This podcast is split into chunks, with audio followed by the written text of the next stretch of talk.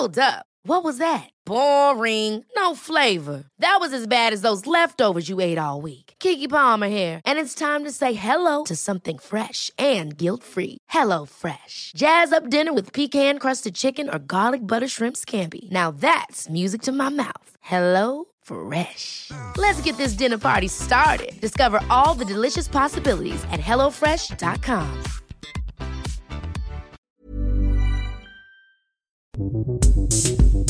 Hola, gracias por darle clic a una edición más de la guía del fin de semana. Mi nombre es Ariana Brustos Nava, la señorita etcétera. Es para mí un honor poder llevarlos conmigo a distintos lugares en el país, muy ad hoc con el ambiente del Halloween y la atmósfera que lo rodea.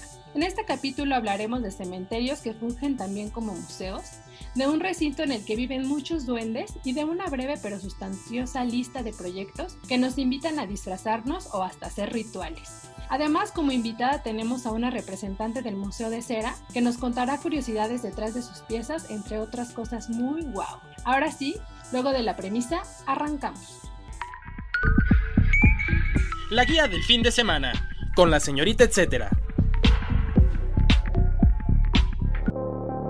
Entre tumbas.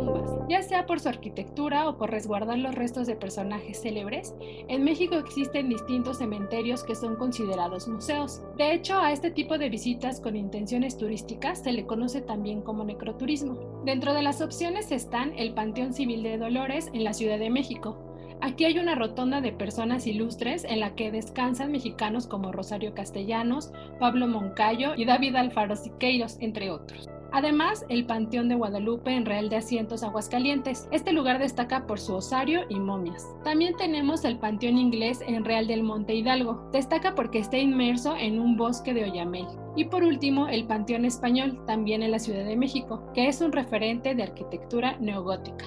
El dato, etcétera. Este tipo de actividad también se conoce como turismo funerario y tanatoturismo. Los itinerarios incluyen cementerios, osarios y visitas a seres momificados. Se cree que esta tendencia comenzó en España. El recomendado.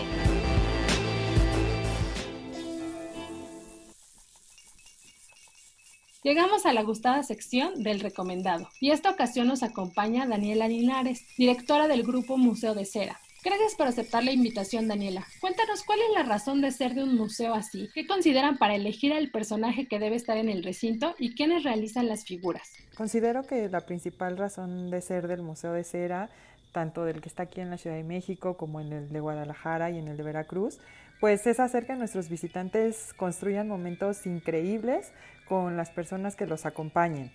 Eh, también que conozcan cómo son sus personajes famosos favoritos, que sepan cómo se veían aquellos personajes, por ejemplo, de la historia que ya no están con nosotros.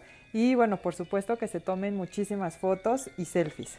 Pero en general, pues que se diviertan muchísimo y que pasen momentos súper, súper padres. En cuanto al tema de la elección de los personajes, pues puedo decirte que es un camino un poquito largo lo primero y lo más importante para nosotros es conocer los gustos y preferencias de las personas que nos siguen.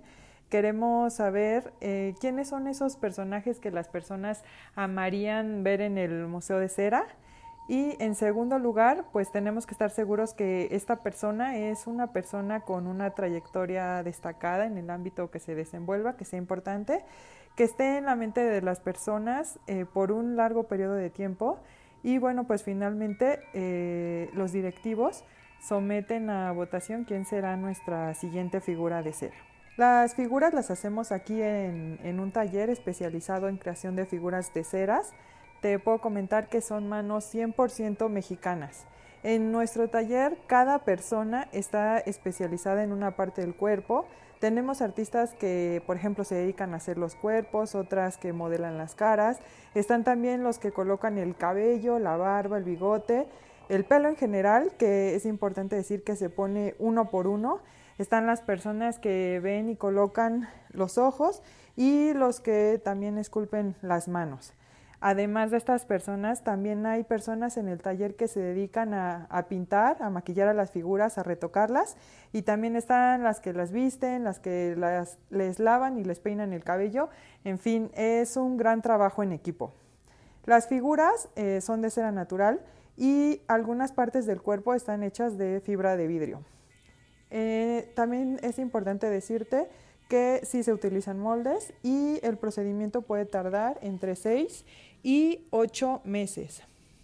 Sobre el procedimiento, bueno, inicia con el contacto de la persona famosa y una vez que estamos en contacto con él, lo que hacemos es ir, tomarle medidas y tomarle la mayor cantidad de fotografías posibles. Cuando tenemos em, ahora sí que la posibilidad, le hacemos una mascarilla en yeso directamente en el rostro. Esto nos va a ayudar muchísimo a tener eh, facciones mucho más reales y rasgos más precisos. Una vez que tenemos esto, lo que se hace es modelar la cara en plastilina y con base en esto, ahora sí, hacer la cara en cera. Una vez que tenemos esta cara en cera, lo que sucede es que se maquilla, se le coloca el cabello, los ojos, en fin, todos los detalles faltantes. Al mismo tiempo, se trabaja en el cuerpo para que también sea idéntico a la persona original. Eh, durante este proceso siempre estamos en constante comunicación con la persona famosa y la gran mayoría de las ocasiones nos proporciona ropa, accesorios para que realmente son de él, para que le dé una sensación aún mucho, mucho más realista. ¿Cuál es la pieza más vieja y la más actual? Además, ¿hay alguna anécdota padre que nos puedas platicar? Eh, siempre tratamos de tener figuras nuevas, pero también actualizamos las ya existentes porque las técnicas de los artistas del taller pues van avanzando y ellos también se van actualizando en ese sentido. Sobre las piezas más nuevas podemos encontrar a Carlos Loret de Mola, a Juan Pazurita, a la Mujer Maravilla y ahorita tenemos a un par de personajes de Juego de Tronos, pero no te voy a decir quién para que cuando nos visites en el museo sea una grata sorpresa. De las figuras más antiguas tenemos al jorobado de Notre Dame. Y sobre la anécdota me gustaría contarte un poco sobre la figura del santo. Es posible pensar que como la figura del santo tiene la cara cubierta, debajo no se parece realmente al personaje real. Pero te quiero contar que durante todo el proceso de la creación de la figura del santo estuvimos en contacto con el hijo del santo y él fue el encargado de darnos muchísimas fotografías de su padre y además nos ayudó a validar que realmente la figura se pareciera al santo real. En esta esquina, el santo Museo de los Duendes. Huasca de Ocampo en Hidalgo tiene uno de los espacios más mágicos del país. Un recinto colmado de historia y cientos de pequeñas figuras, el Museo de los Duendes. Este espacio fue creado por Cristina Cortés de Herwin, autora del libro Duendes con los crines en la mano en el año 2000. El lugar tiene tres salas con elfos y trolls y distintos nichos, un restaurante y tiendas de souvenirs. Además está rodeado de espacios naturales que puedes visitar incluso de noche. Tienen una caminata zapatina que se llama Árbol de los Deseos. El costo del boleto es de tan solo 20 pesos. Eso sí, por la pandemia solo cuentan con aforo del 30% de su capacidad. Chequen sus actividades especiales y más detalles en www.facebook diagonal Museo de los Duendes oficial. El Museo de los Duendes se ubica en Carrera Huasca Tulancingo, kilómetro 2.5, en San Miguel Regla, Hidalgo. El recomendado recomienda. Continuamos la charla con Daniela Linares, directora del grupo Museo de Cera. Daniela, danos un recorrido auditivo por el museo, en especial por el área o esta zona de terror. Bueno, pues la experiencia de asistir al Museo de Cera inicia desde que llegas y ves esta gran casa que alberga a más de 260 figuras porque es una construcción que fue edificada entre 1900 y 1904 por un arquitecto importante que se llama Antonio Rivas Mercado, él también eh, hizo el Teatro Juárez, el que está ubicado en Guanajuato. Bueno, una vez que ya entramos al museo, la primera sala que podemos ver es el lobby. Y ahí eh, pues te damos una probadita de qué es lo que vas a encontrar más adelante en las salas posteriores. Si seguimos caminando encontramos la sala dedicada a los pintores y ahí tenemos una de las figuras favoritas por el público que es Frida Kahlo, quien está posando junto a Diego Rivera. Más adelante tenemos un recorrido por la historia de México, podemos ver expresidentes, figuras destacadas de la historia mexicana como Miguel Hidalgo y Costilla, José María Morelos y Pavón, entre otros. Y bueno, si te gustan los deportes, quiero decirte que hay una sala dedicada completamente a atletas, a jugadores, quienes han destacado en este ámbito, por ejemplo, Loreno Ochoa, Rafael Nadal, Cristiano Ronaldo, pues por mencionarte algunos. También tenemos una sala dedicada a una época maravillosa del cine, que es el cine mexicano. Aquí tenemos a grandes ídolos como Tintán y Pedro Infante. Y claro, no nos puede faltar la sala de los grandes artistas, cantantes, compositores. Y ahí encontramos, por ejemplo, a Miguel Bosé, a Lady Gaga, a Michael Jackson, entre otros. Así llegamos a una de las salas más esperadas, que es la sala del terror. Y en esta época muchos visitantes nacionales y extranjeros se adentran en el sótano del museo, que es ahí donde está situada esta sala. Aquí podemos encontrar figuras súper representativas del terror, como la Llorona, el Hombre Lobo, Frankenstein, la Dama de Negro y hasta Pinhead. Estas figuras también están hechas con muchísimo detalle es tan impresionante, así que esta área no se las recomiendo a menos que sean súper valientes. Finalmente llegamos al área infantil donde atraviesas un laberinto de espejos que es muy divertido y también podemos encontrar figuras como eh, las figuras de Plaza Sésamo y algunos superhéroes. ¿Cómo enriquecen la experiencia en este momento donde tal vez es más difícil sorprender a las audiencias? Y más ahora con todas estas disposiciones sobre la nueva normalidad, pues es todo un reto. Lo que hacemos es abordarlo desde cuatro diferentes vertientes. La primera es la seguridad. Nosotros implementamos un protocolo de seguridad y sanitización para que todos nuestros visitantes tengan una experiencia increíble, pero que estén en un lugar seguro y sobre todo eh, libre de contagio. La segunda cosa es que nos enfocamos muchísimo en la experiencia de atención al cliente. Nuestros visitantes están contentos, se sienten en un lugar en confianza y tratamos de atenderlos de la mejor manera. La tercera es implementamos nuevas experiencias. Recientemente, cuando reabrimos las puertas del museo, pusimos una nueva atracción que es de realidad virtual en el cual te sientas en algo parecido a una cápsula y te pones unos lentes de realidad virtual. Al ver estos videos 360, la verdad es que te pasas unos momentos increíbles.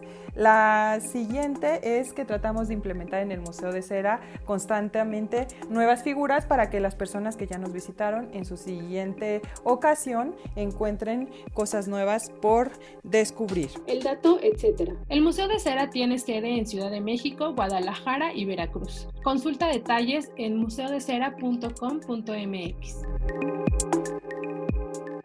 Dulce o truco. A continuación, les enlisto algunos proyectos y espacios que aluden a esta temporada. Algunos suceden en la Ciudad de México y otros los pueden ver o acercarse de manera virtual. Comenzamos con Brujas Literarias, una publicación de la escritora Taisia Kitaskaya y Katy Horan en él pudieron combinar sus poderes para reunir de manera breve la historia de 30 escritoras. Conjuraron la magia de la literatura. Además vienen recomendaciones de libros de cada autora. Es de Editorial Planeta y lo pueden encontrar en cualquier librería online o física.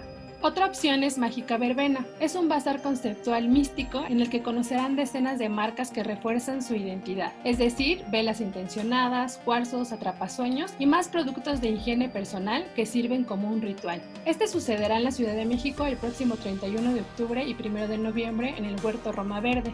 La siguiente sugerencia es Cuentos de la Catrina, una obra ahora virtual a la que pueden acceder toda la familia y a la que conocerán a Mr. Trick, embajador de las tradiciones de Halloween, quien viene a compartir en esta cena sus cuentos de terror, aunque él sea el primero en asustarse con ellos. Las funciones son los sábados y domingos del mes de octubre y culmina el lunes 2 de noviembre. Los boletos están en la página de nearme.tv. Es n e e r m e.tv. Ya casi para terminar con esta lista está un Halloween subido de tono para los que tengan ánimos de viajar en pareja o con sus amigos. Esto lo organiza Original Group en sus alojamientos de Temptation o Desire en el Caribe mexicano. Son fiestas tema tanto para Halloween como para Día de Muertos. Hay concursos de disfraces y una cartelera de actividades solo para adultos. Por último está el autocinema del terror.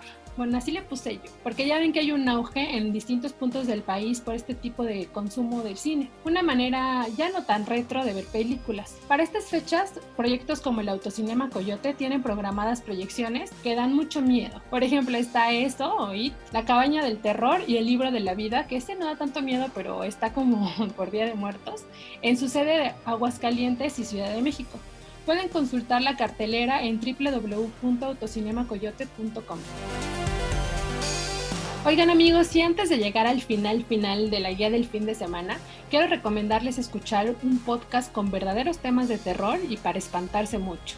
Economía pesada, conducido por mis compañeros Luis Carriles, columnista del Sol de México, y Mario Alavés, editor de finanzas también del Sol de México. Ahora sí, llegamos al final de esta edición especial y también a la última del mes de octubre. Nos escuchamos en noviembre con más recomendaciones que incitan a la etcéteriada. Recuerden que me encuentran en redes sociales como la señorita etcétera, es decir, Twitter, Instagram y Facebook. Y bueno, por allá les estaré compartiendo todos los días más y más opciones que hacer. Gracias a Mitzi Hernández, la productora de este podcast, pieza clave siempre, siempre. Si tienen algún comentario o sugerencia sobre este espacio, los que se generan desde la Organización Editorial Mexicana, pueden escribirnos a nuestro Twitter, que es arroba podcastom, o al correo podcast arroba om.com.mx. Hasta la próxima. Esta es una producción de la Organización Editorial Mexicana.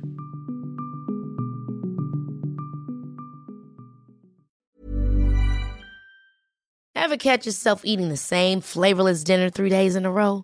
Dreaming of something better? Well, HelloFresh is your guilt-free dream come true, baby. It's me, Kiki Palmer. Let's wake up those taste buds with hot, juicy pecan-crusted chicken or garlic butter shrimp scampi. Mm. Hello Fresh. Stop dreaming of all the delicious possibilities and dig in at HelloFresh.com. Let's get this dinner party started.